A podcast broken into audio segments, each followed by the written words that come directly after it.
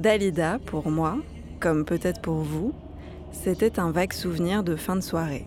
La bouteille vide en guise de micro pour ne pas vivre seule en playback devant un miroir. Et puis ça fait un an qu'elle est devenue bien plus que cela. Que la fin de soirée a contaminé toute la journée et que Dalida est dans mes oreilles tout le temps. Ça en devient angoissant. Et si c'était moi, sa plus grande fan?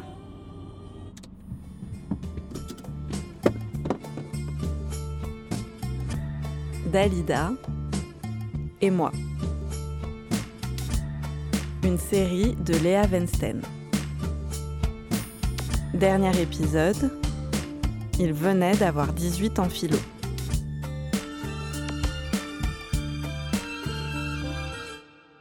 Ce qui est troublant, c'est qu'elle s'immisce même dans des aspects de ma vie qui me semblaient totalement étanches à ma nouvelle passion, comme la philosophie par exemple. Depuis qu'Oscar, travesti et metteur en scène du cabaret Michou, m'a appris que l'un de mes philosophes préférés, Jean-Luc Nancy, partageait la même passion que moi. Dalida provoque des choses un peu magiques. Le philosophe a répondu tout de suite à mon invitation en quatre mots. J'irai où vous voudrez. Sauf que ce n'était pas si simple. On ne pouvait pas se retrouver chez lui, il vit à Strasbourg. Il ne voulait pas venir en studio.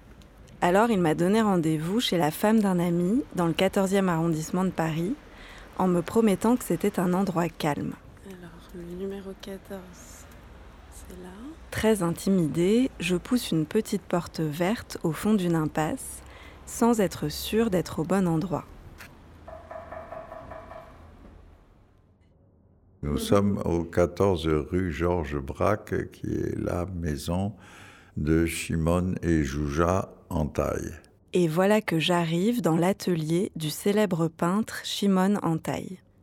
Antaï est mort en 2008, mais sa femme Jouja, qui m'ouvre la porte ce jour-là, a conservé l'atelier comme s'il venait de partir acheter des cigarettes. Je suis donc face à un philosophe traduit dans le monde entier et face aux toiles d'un artiste exposé dans les plus grands musées. Et je suis là pour une raison qui m'échappe un peu. Jouja, la femme du peintre en taille, me voit rougir et elle essaye de me mettre à l'aise. Elle me fait un thé en me disant Vous venez parler de Jacques Derrida avec Jean-Luc? Devant mon bafouillement, Jean-Luc Nancy lui répond Mais non, Jouja, pas de Derrida, de Dalida, Dalida, la chanteuse. Alors, Jean-Luc Nancy, j'ai découvert donc en, en écoutant des, archives, disons, du début des années 2000, que vous aviez. Alors, comment est-ce qu'on peut dire Est-ce qu'on peut dire une passion Peut-être pas.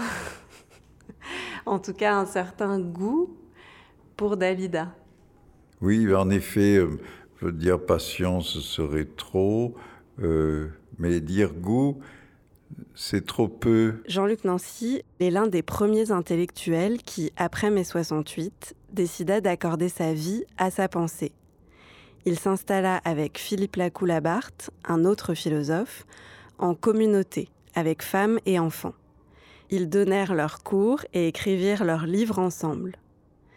Jean-Luc Nancy restera un penseur de la communauté et il deviendra aussi un philosophe du corps lorsqu'il subira en 1992 une transplantation cardiaque, qu'il racontera dans son livre le plus lu, Corpus. Si je suis tout seul euh, en voiture, par exemple, et que je n'ai pas, pas envie d'écouter la radio, alors je peux mettre à chanter ça. D'autres chansons aussi, je peux en chanter aussi de, de Ferré ou de Brel un peu. Mais de Dalida, oui, c'est celle-là. Et ça a quelque chose de l'enfance, aussi de la, de la comptine.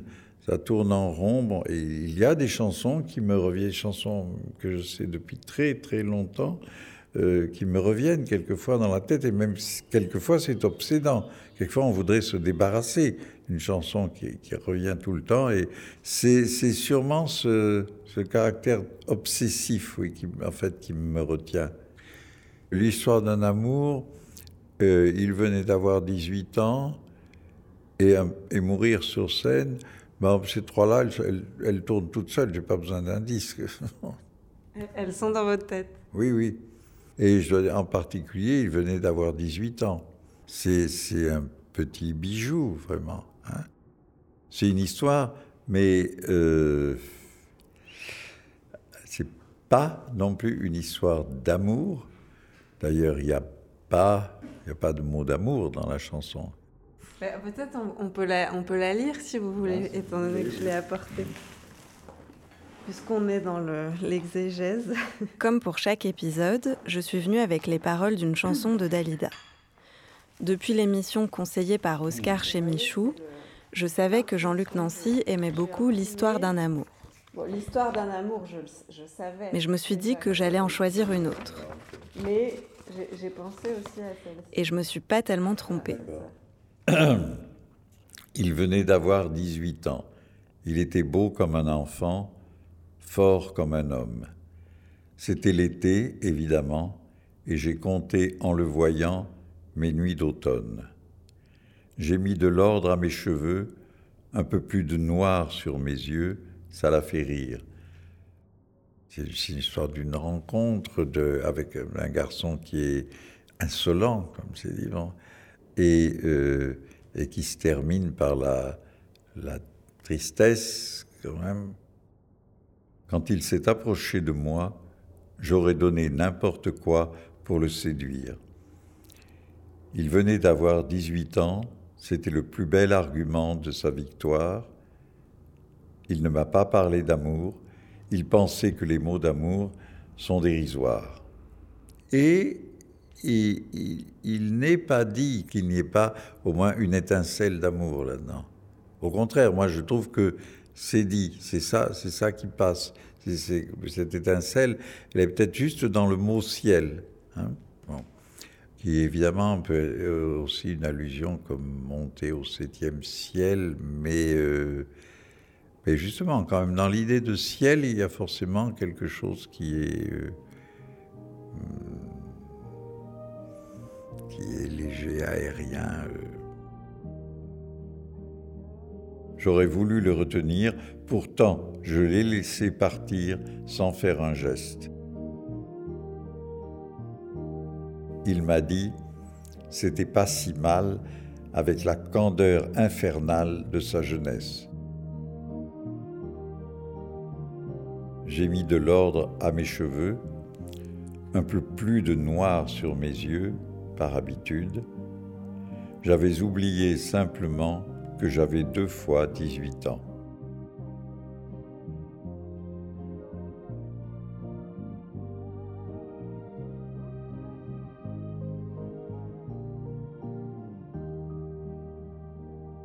Alors là, aujourd'hui, j'en parlais avec des amis, aujourd'hui, euh, évidemment, c'est un peu ridicule de dire qu'elle avait deux fois 18 ans, parce qu'on se dit, bon, ben alors, euh, quoi, où est le problème? Parce que 36 ans, c'est vraiment... Euh, la jeunesse.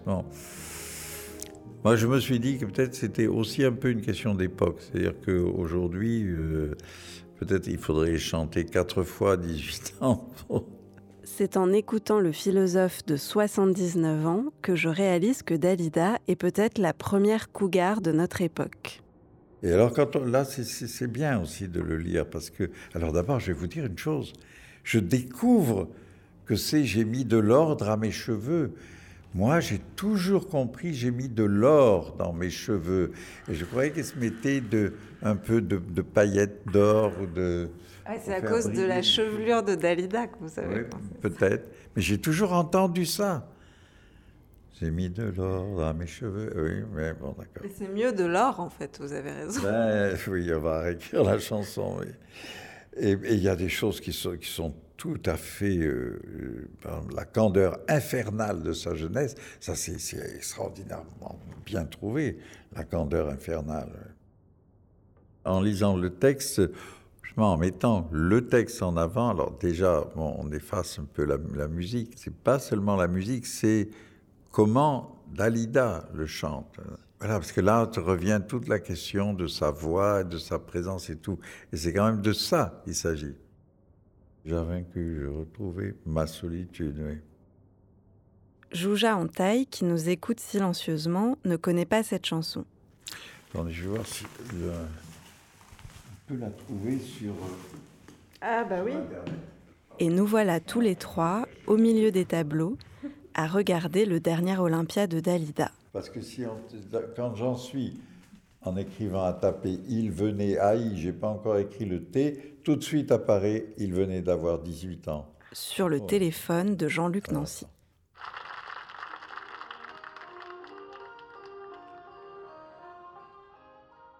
Ce qui est frappant chez Dalida, c'est que euh, il y a quelque chose de, de bisexué ou de, de au-delà de. Bon, c'est une femme, apparemment c'est une femme et elle chante des chansons de femmes. euh, je veux dire, des chansons dans lesquelles elle est la femme, elle se dit comme femme.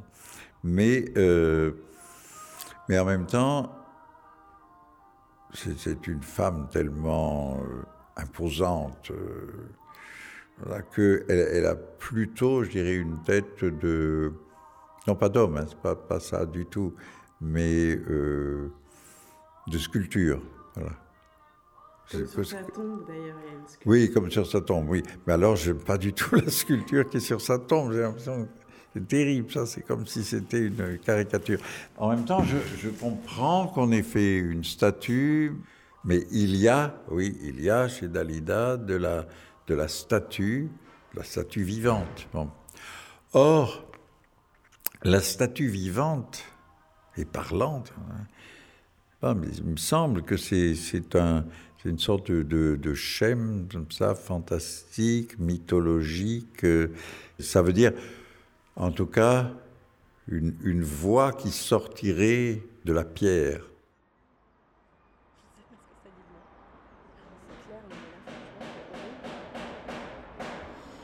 Alors, euh, mercredi matin, cimetière de Montmartre, je pars à la recherche de la tombe de Dalida. Pour finir, il fallait que j'aille voir cette statue. C'est le mois de mai, il fait beau, et c'est le dernier jour d'un drôle de chemin commencé il y a un an. C'est là. C'est là Ah bah ouais, c'est là. Waouh C'est fleuri, hein. Mon amie Anna m'accompagne car elle rêve de voir la tombe de Dalida qu'elle écoute depuis ses 14 ans. Donc il y a la fameuse statue de Dalida blanche. On est comme des détectives ratés, des groupies paumées, comme des gamines qui retrouvent leurs 14 ans.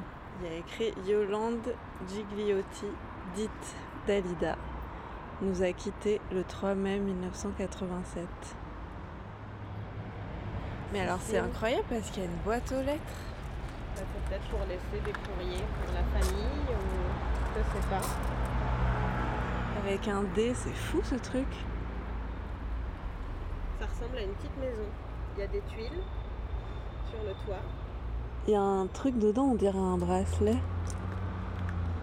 Et il y a des mots dedans. Ah oui, il y a des mots dedans. Ah, c'est dommage qu'on puisse pas ouvrir. Non. ah si, c'est ouvert Le mystère est. Génial Là, j'ai trouvé un mot, vraisemblablement de deux jeunes filles, Alice et Lisa. Le premier mot dit Chère Dalida, merci pour tout, signé Alice. Et sur, le même, euh, sur la même feuille, il y a écrit Tu enflammes nos soirées, tu nous mets des paillettes dans la vie et dans les yeux. Dalida forever, love, kiss, paillettes, rage. Signé Lisa, de Toulouse. J'ai une enveloppe vierge dans mon sac qui était destinée à un recommandé pour Pôle emploi. Il y a des gens qui prennent des photos là. Mais j'hésite à m'en servir pour écrire à Dalida. Et si j'assumais de les rejoindre, tous ces fans? Alors, chère Dalida, Chère Dalida, je ne sais pas finalement chère si Yolanda. ce qui m'attire chez toi est une fascination un peu sombre. Chère Dalida. Je ne sais pas finalement si ce qui m'attire chez toi est une fascination un peu sombre pour la mort et la tragédie.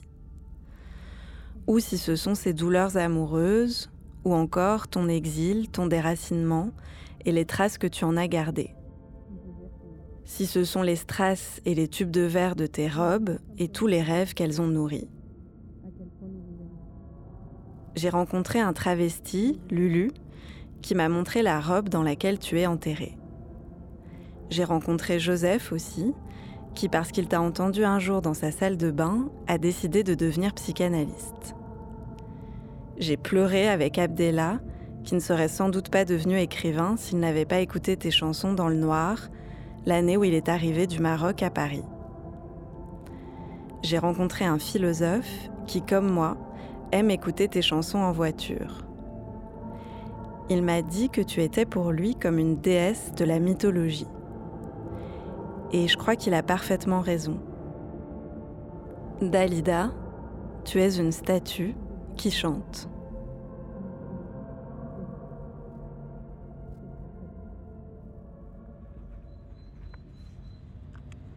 J'ai signé un peu maladroitement. La lettre en espérant qu'elle ne prendra pas trop la pluie. On a écrit avec Anna Merci Dali ou quelque chose comme ça. Je la mets dans l'enveloppe que je scelle. Et on a mis l'enveloppe dans cette étrange boîte aux lettres, derrière sa tombe. Et voilà. Je vais la poster.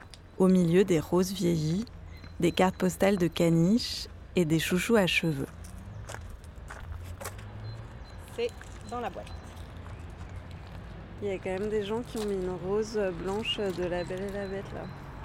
Ah oui, il y a des compositions florales euh, assez euh, intéressantes. On Parce aurait pu amener ça, des fleurs d'ailleurs, on est même-. Oui, mais je pense que ça, il faudra le faire le 3 mai, si je peux me. J'ai regardé une dernière fois la statue. Je crois qu'on a pris des photos. Je repensais à Jean-Luc Nancy qui me parlait de sa présence et de sa voix et qui trouvait cette sculpture atrocement moche. Finalement, moi, je ne l'ai pas trouvée si laide.